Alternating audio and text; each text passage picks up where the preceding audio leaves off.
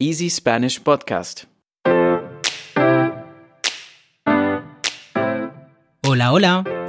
Hoy os traigo una noticia y es que esta semana Paulina no estará en el podcast, pero por ello tengo a una invitada muy especial. Hola, hola. Hola, me llamo Paola, soy italiana, vengo de Sicilia y hablo español. Em, he vivido muchos años en España y ahora vivo en Alemania. Eh, me encantan los idiomas, me encanta aprender nuevos idiomas, conocer nuevas culturas.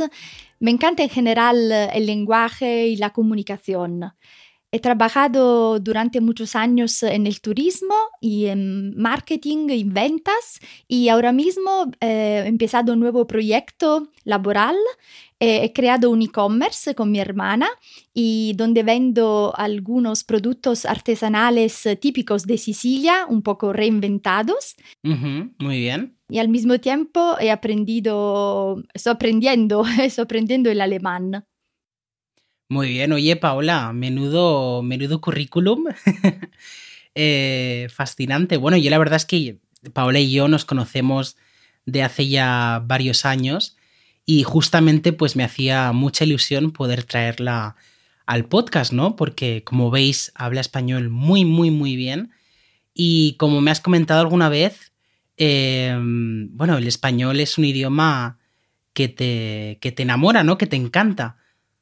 Es así, Paola. Sí, su musicalidad es preciosa. Me acuerdo todavía que uh, entre finales de los años 90, creo, o principios de los años 2000, eh, conocí por la primera vez el, el, grupo Jarabe de Palo y me enamoré de, de las canciones, o también de Rosana, y, y, me acuerdo que empecé un poco a escucharlas e intentando entender, porque todavía, porque todavía no hablaba español. Claro. Y, y, me enamoré de este sonido, de esa musicalidad. Sí que el italiano, que es mi, mi idioma materno, también es bastante musical. Dicen uh -huh. todos que los italianos cuando hablamos cantamos, pero mm, sí, será la S española, el, mm, este, mm, sí, este sonido eh, un poco diferente que, que me enamoró. Sí, te enganchó, ¿no? Podríamos decir un poco. sí, me enganchó, me enganchó de verdad. Me acuerdo que aprendí de memoria todas las canciones de Jarabe de Palo y, y, y nada, poco a poco luego decidí aprendemos español. Qué bien. Oye, y comentando, ¿no? Has dicho que, que, eres italiana, ¿no? El italiano es tu idioma, tu idioma materno. ¿Cómo fueron los inicios aprendiendo, aprendiendo español para alguien que habla un idioma bastante cercano. Sí, los inicios no fueron muy difíciles. De hecho, aprendí español un poco por caso.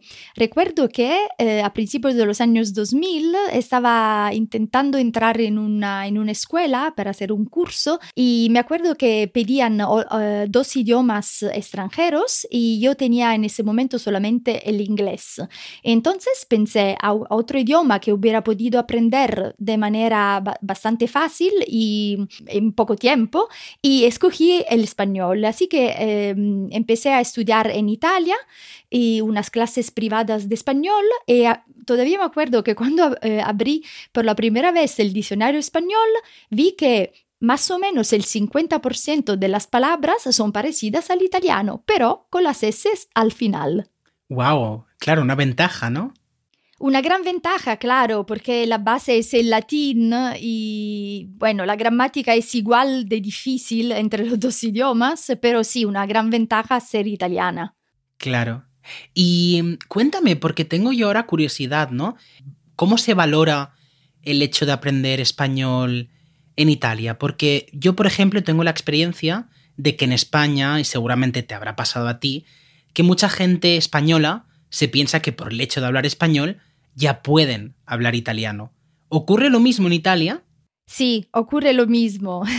eh, decimos que italianos y españoles somos, somos primos, ¿no? Eh, primos hermanos y tenemos un poco la cultura en común, el, el, estilo de vida y también en Italia los italianos piensan que pueden hablar perfectamente español solamente utilizando las S al final, también por error donde no sirven. Claro, nos pensamos que por hablar idiomas cercanos, ¿no? Ya nos, ya nos entendemos.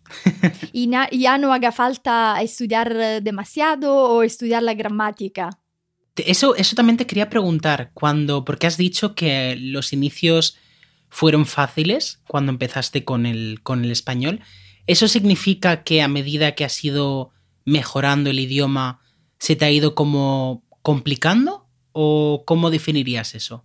Um, fácil en el sentido que vi que hay muchos, eh, muchos uh, vocábulos, muchas palabras, muchos verbos muy parecidos. Yo tengo que decir también que esto eh, ha sido uh, también un, factor histórico, porque hemos tenido dos siglos, dos siglos de dominación española en el sur de Italia, entre el reino de Sicilia, Nápoles y Sicilia, de donde, eh, de donde vengo yo, y los dialectos de, de Nápoles y también de Sicilia tienen mucha, mucha influencia española. Hay palabras del dialecto siciliano que son muy parecidas al español.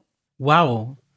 Qué curioso. Entonces hay una. Hay, bueno, es algo histórico.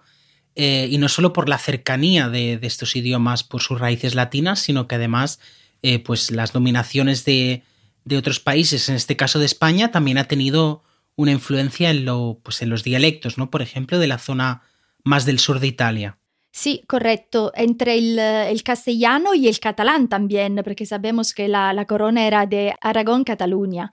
Y, mm, y, por eso sí, he visto desde el principio que había eh, mucha eh, similitud pero, como tú decías bien, eh, poco a poco que he empezado a estudiar e hice un curso, eh, lo hice en Andalucía, vi que la gramática española es bastante complicada, tal y como es complicada, está llena de excepciones la gramática italiana.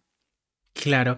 Y oye, ¿tendrías así, por ejemplo, tres cosas que fueron las que, o, o que son las que más se te han complicado?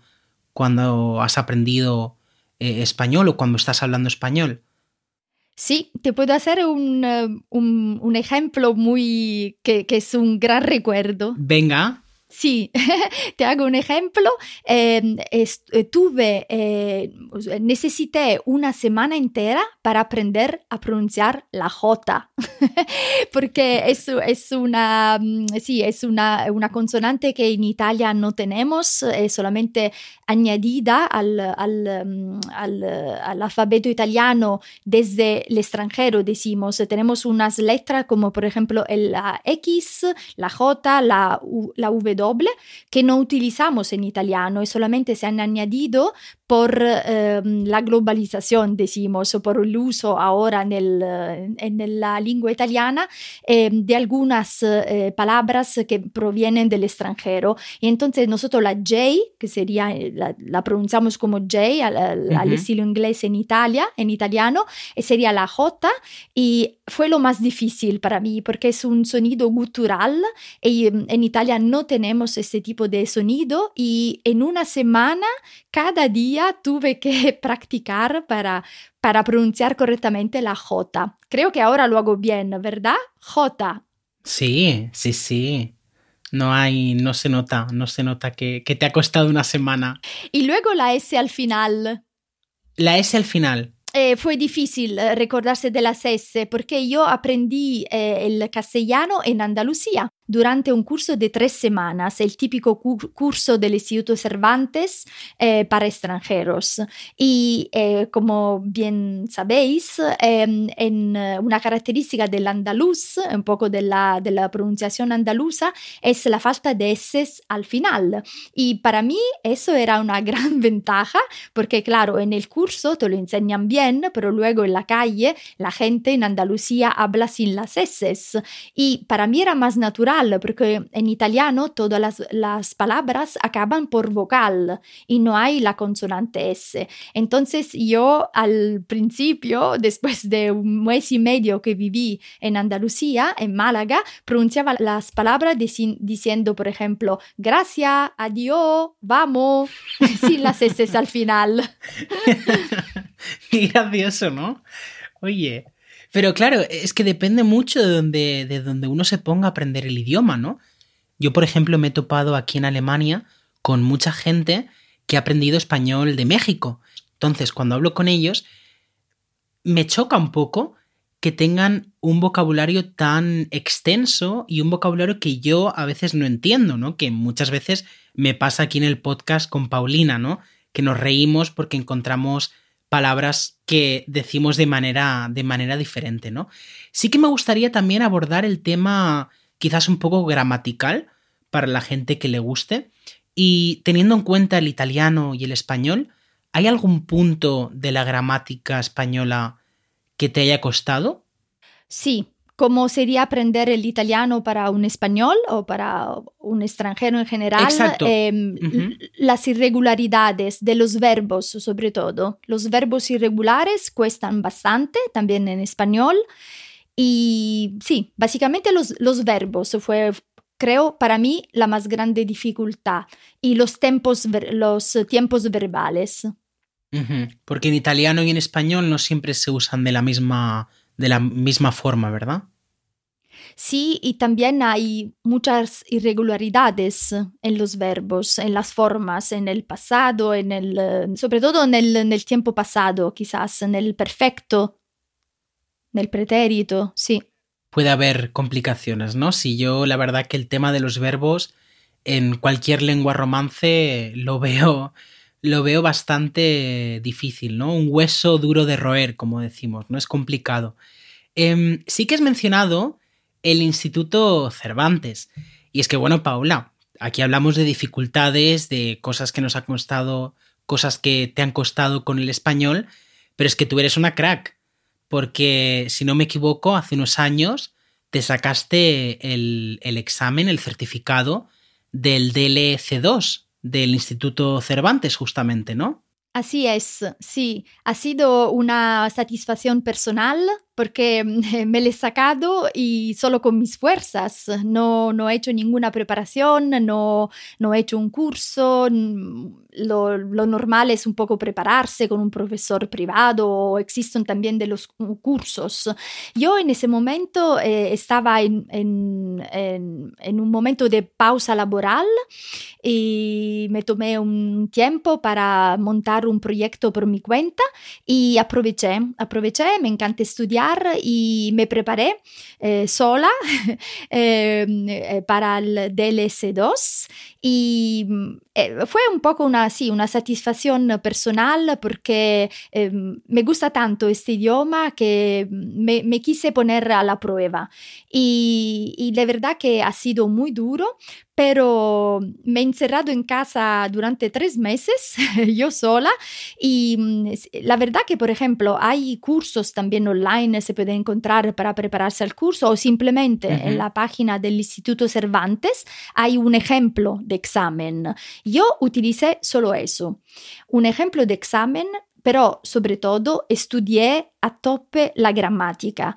Claro. Tres meses yo por mi cuenta cada día muchas horas de, de, estudiar la gramática muy bien, escribir textos, leer. Uh -huh. Fue esto, tres meses de preparación. Eh, como, para el examen, sí. ¿no? Para el, para el C2. Y cuéntame, porque yo sí que me doy cuenta de que para cualquier idioma que se esté aprendiendo, el nivel C2 tiene una parte como misteriosa, ¿no? Es decir, es bastante difícil encontrar recursos o vídeos eh, dedicados a ese nivel, ¿no? Quiero decir, la mayoría de personas pues se prepara al C1 porque es lo que muchas universidades piden para realizar estudios, en este caso en España, ¿no? O para un trabajo, creo que se pide el B2. No es decir, el C2 queda un poco olvidado, ¿no? A pesar de que es el nivel más alto de, español. Y te quería preguntar un poquito, eh, ¿qué te pareció la prueba en general? O sea, ¿cómo te sentiste tú en el examen? Sí, yo de verdad que no miré ningún vídeo, ningún ejemplo, eh, solo los, lo que se encuentra en el mismo sitio del Instituto Cervantes. La prueba es muy dura, me pareció muy, muy dura, de verdad. Eh, son de hecho tres pruebas y son todas uh, muy, muy intensas. Y um, repito, no, no preparé, solamente pensé, hay que estudiar y de hecho te confieso que yo mm, eh, era el mayo 2018, el mes de mayo del 2018 hice la prueba del C2. De hecho, me apunté para ambas pruebas, para el C1 y el C2. Hice el C1 creo en abril, un mes antes, y luego hice el C2 eh, en mayo en mayo del 2018 porque pensé, espero sacarme por lo menos una de esas pruebas, la, eh, el C2 es la, la, que más me interesaba y la más alta, pero para no perder la oportunidad de sacarme el título en, ese, eh, en esa primavera del, del, dos, del 2018. En esa convocatoria, ¿no? Exacto, en la convocatoria e hice ambas pruebas y las, las pasé ambas. Qué bien, muy bien. ¿Y te, viste mucha diferencia entre los dos exámenes? Sí, bastante diferencia. Sobre todo uh, hay un momento eh, del, del, examen del C2, eh, que es la prueba 2, que es la parte de escrito. Te dan tres temas que tienes que hacer en dos horas y media eh, en total, eh, pero son tres diferentes eh, escritos. Y esa fue, wow, fue muy, muy, dura, muy dura. Tienes al final poco tiempo para elaborar un escrito y se trata de tres escritos. El primero era el más consistente, recuerdo, y también más largo, pero he sudado. Tengo que decir que he sudado y esa prueba me la saqué bien, pero fue la más complicada de las otras dos. Sí, creo que para el C2 normalmente se dice que la parte escrita es como la más complicada, ¿no? Porque es donde, digamos, sufrimos todos porque no estamos acostumbrados a escribir tanto quizás en el idioma que estamos aprendiendo, ¿no? Es decir, solemos quizás hablar o escuchar más, ¿no? Pero a la hora de elaborar un texto, además que em, el vocabulario y los temas que se tratan en el C2 son de un nivel bastante, bastante alto. Son, eh, digamos, el vocabulario que se espera de alguien pues, eh, que trabaja en una universidad, ¿no? Que puede eh, presentar trabajos escritos completamente en español, utilizando un rango muy amplio de, de palabras, de sinónimos, ¿no? Y creo que quizás la parte escrita, como tú dices, ¿no? Pues es la que genera más, más nervios, ¿no? A todos. Sí, y también eh, se tiene que tener cuidado con el número de palabras. Te piden un número max, mínimo y máximo de palabras, o sea, no, no se puede escribir libremente. Es como una pieza de periodismo, por ejemplo, yo he trabajado como periodista y se tiene que tener cuidado también con el número de, de palabras que te pide la prueba. Entonces hay un poco de estrés también para eso. Y como, como has bien dicho, eh, es, se trata de lenguaje eh, bastante, bastante alto, en el sentido que, que hay que, que utilizar eh, sinónimos, no puedes repetir y bueno, sí, se, se, trata de un nivel muy alto de, de castellano. Claro. ¿Y, ¿Y, la prueba oral? ¿Cómo, ¿Cómo te fue? ¿Qué te pareció? Sí, la prueba oral fue la más, eh, eh, la más fácil para mí. Creo que se nota que mm, soy bastante habladora. eh, he trabajado como, sí, repito, como periodista y un poco la comunicación. He trabajado en venta, en marketing. Es, es algo que, que, me gusta y por eso también me, me encanta aprender idiomas. Y fue, esa fue la prueba donde he sacado un, una puntuación mejor. La prueba oral fue también bastante intensa. Había que hacer un monólogo durante 20 minutos y te daban 30 minutos, recuerdo, para prepararlo. Eh, y después de, de, ese monólogo de 20 minutos eh, hay una conversación con el entrevistador y hay que contestar a preguntas y también en este caso eh, se trata de temas eh, de nivel, decimos, eh, por ejemplo, un artículo de un, de un diario o un uh -huh. tema actual como puede ser el medio ambiente. Hay que hacer observaciones sobre temas importantes. Yo uh -huh. recuerdo que hablamos de, no me, recuerdo era algo de, de, medio ambiente o de alimentación. Se, tra se trata de utilizar un, un, lenguaje bastante alto también durante la prueba uh -huh. oral. Claro. Sí, que no es una conversación de ir a la panadería, ¿no? Y pedir una barra de pan y adiós, ¿no? Es decir, se trata de, de temas que tienes que estar muy alerta del, del vocabulario que utilizas y además tienes que ser consciente de utilizar palabras que estén relacionadas con ese tema, ¿no? Si hablamos de medio ambiente, pues no puedes estar hablando de lo que hiciste ayer eh, con un amigo tomando un café, ¿no? Quiero decir, tienes que además utilizar palabras que estén muy relacionadas con ese, con ese tema, ¿no? Quizás palabras muy específicas. Sí, sí, se tiene que conocer también el argumento. Se puede escoger entre más de uno, no, recuerdo si eran dos o tres opciones, pero sí, se tiene que también eh, conocer el argumento de qué se trata y repito, mm, se trata de un argumento eh, importante, actual, eh, donde se necesita utilizar un lenguaje no técnico, no del todo técnico, pero igualmente mmm, un nivel de, de, de, idioma bastante elevado, sí. Claro.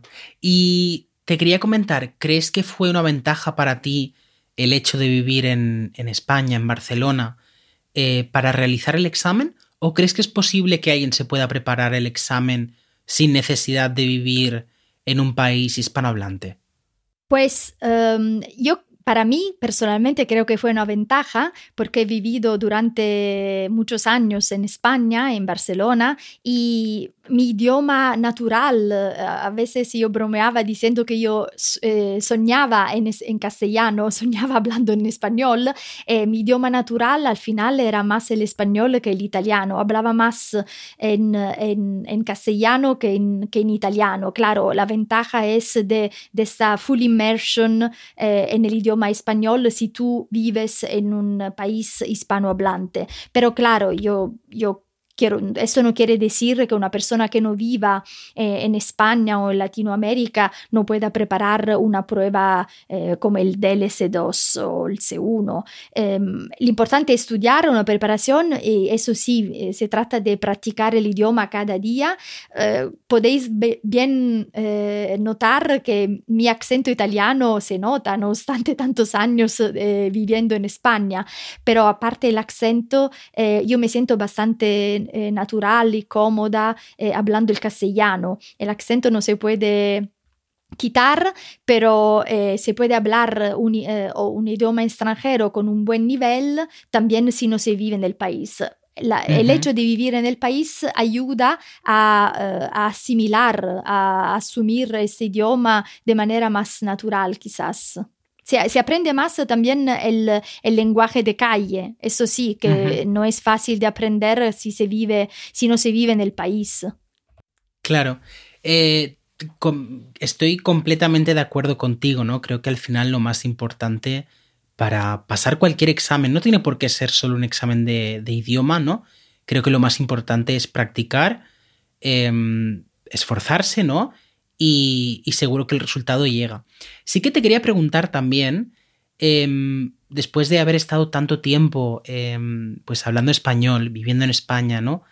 Eh, esta es una pregunta un poco de identidad, ¿no? Porque has mencionado el tema del acento italiano. ¿Cómo te sientes cuando hablas en italiano, cuando estás en Italia? ¿Te sigues sintiendo como en casa o te sientes más una ciudadana de varios lugares? Pues en los últimos casi 20 años yo no vivo más en Italia. Voy a Italia solamente de vacaciones y sobre todo para visitar a mi familia que, que vive en Italia. Eh, tengo que decir que después de tantos años viviendo en España, eh, la gente nota que yo no hablo más eh, el italiano como lo hablaba antes. Eh, parece raro, naturalmente se trata de mi idioma materno y nunca lo perderé, nunca lo olvidaré, pero por el uso eh, cotidiano de otro idioma, eh, algo pasa también creo a nivel, a nivel morfológico nella pronunciación. Eh, yo he cambiado la pronunciación de muchas letras. Primero de todo la famosa S española. Ya mi S eh, no es al estilo italiano, o por lo menos del sur de Italia, de Sicilia, de donde, de donde vengo. Eh, la gente nota que yo tengo una pronunciación de algunas letras del alfabeto totalmente diferente de la que yo tenía en origen.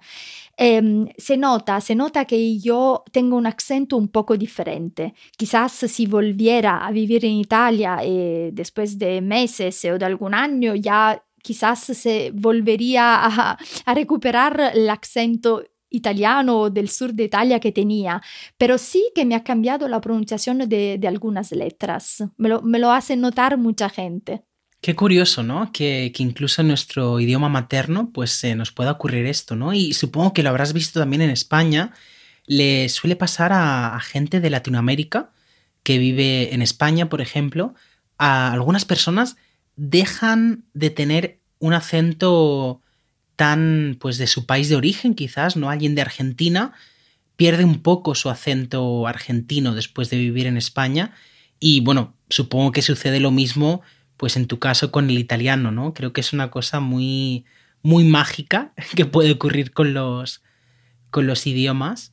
Eh, y sí que me gustaría también preguntarte un poco eh, después de, pues durante tu experiencia en España, sobre todo al principio, cuando estabas aprendiendo español, eh, ¿te encontrabas que la gente o, tenías la sensación de que la gente quería, pues tenía paciencia para hablar contigo? O sea, ¿podrías decir que, que los españoles eh, han sido pues personas que sí, que, les gusta que, mm, que, que alguien aprenda su idioma? ¿O te has encontrado con, con alguna dificultad cuando hablabas con, con gente nativa? Pues uh, sí, puedo decir que los españoles estaban encantados con una extranjera como yo que hablaba su idioma. Eh, tengo que decir, y te, haré reír en este caso, eh, que eh, mi primer trabajo eh, en el turismo em, fue con una compañía de apartamentos turísticos. Después de unas semanas, mi jefe me dijo, Paula, tú hablas muy bien el castellano, pero tienes que poner las S al final en los plurales o en la palabra gracias o buenos días, por ejemplo. Dice, tienes solamente que mejorar un poco porque se nota que vienes de Andalucía y entonces eh, lo pronuncias un poco a la andaluza. Me dijo solo eso, pero sí, fue desde el principio también mi, mi jefe y los compañeros y la gente que, de España que, que empecé a conocer. Desde el principio, mi, mi jefe y los compañeros y la gente española, los españoles que, que, empecé a, que conocí cuando me mudé a Barcelona, eh, desde el principio me ayudaron siempre. Eh, fue simpático, eh, notaban eh, mi acento italiano y me corregían y la verdad que sí, siempre he tenido la impresión de mucha ayuda y la gente en cualquier país vayas está muy agradecida, está muy contenta si un extranjero que aunque no, no tenga utilizar el idioma, por ejemplo, en este caso el español por trabajo. Hay gente que, que he conocido en Barcelona que trabajaban por empresas extranjeras donde el idioma oficial era el inglés y tampoco se preocupaban tanto por aprender el, el español o por esforzarse a hablarlo mejor, aunque después de muchos años y, mientras que yo desde el principio había decidido evitar los italianos, hay una comunidad muy grande de italianos en Barcelona y concentrarme con el español y conocer gente del, del lugar, los locales. Esto te ayuda mucho a aprender, sí. Y justamente yo creo lo que tú dices, ¿no? Al final, esa inmersión lingüística es la que te ha ayudado a conseguir un nivel tan alto de español, porque bueno, yo te conozco desde hace muchos años y tienes un español que no suena artificial, ¿no? Es decir, se nota que te has esforzado por comunicarte con personas que, que tienen el español como, como, lengua materna, ¿no? Y sí que para terminar, Paola, eh, me gustaría un poco preguntarte eh, cuáles son tus trucos pues para aprender cualquier idioma, ¿no? Porque ya has comentado que te encanta aprender idiomas extranjeros. Cuéntanos un poco cómo, cuáles son tus métodos o qué consejos tienes. Sí, creo que todos te, tengamos algún truquillo con los idiomas. El mío es básicamente cada, por cada eh, idioma extranjero que empieza a aprender, yo aprendo antes de todo el alfabeto.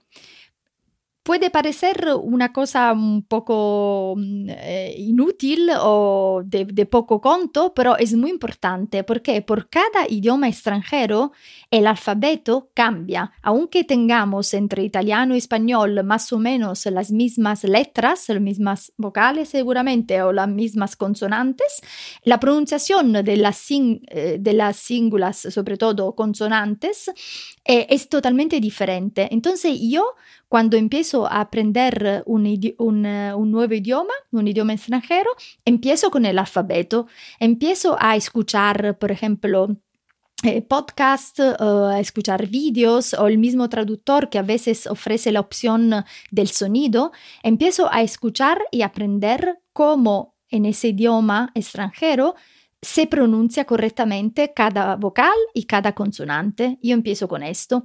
Y luego mmm, otro truco para mí importante que me ayuda mucho es eh, naturalmente estudiar la gramática, conversar, hacer conversación, hacer también intercambio de idiomas funciona mucho, es más divertido y sobre todo ver la televisión, ver las noticias donde eh, sobre todo en las noticias, el lenguaje mucho más claro, porque los periodistas tienen que hablar de manera más clara para que sea todo más inteligible y escuchar las noticias, ver las películas, la televisión en general, el cine en el idioma original, eh, en este caso en español, y eh, escribir mucho escribir, eh, escuchar, hacer también eh, dictados, escribir. Eh, también se puede hacer un juego con, con algún amigo o compañero de trabajo, es, intentar escribir lo que es, escuchamos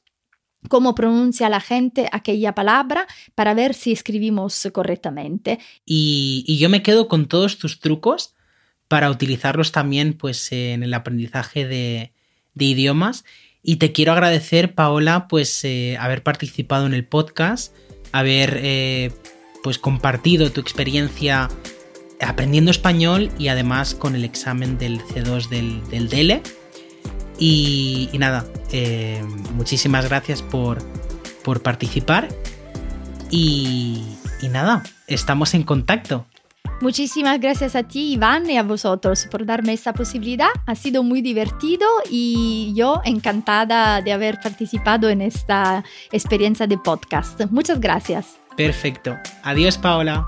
Chao, adiós. Escucha el podcast de Easy Spanish todos los viernes a través de easyspanish.fm o en tu aplicación de podcast favorita. Si eres miembro de la comunidad de Easy Spanish, quédate un poco más que aquí empieza el after show del episodio de hoy. Y si no lo eres, puedes revisar nuestras membresías en patreon.com diagonal Easy Spanish. Te dejamos el link en la descripción del podcast. Adiós.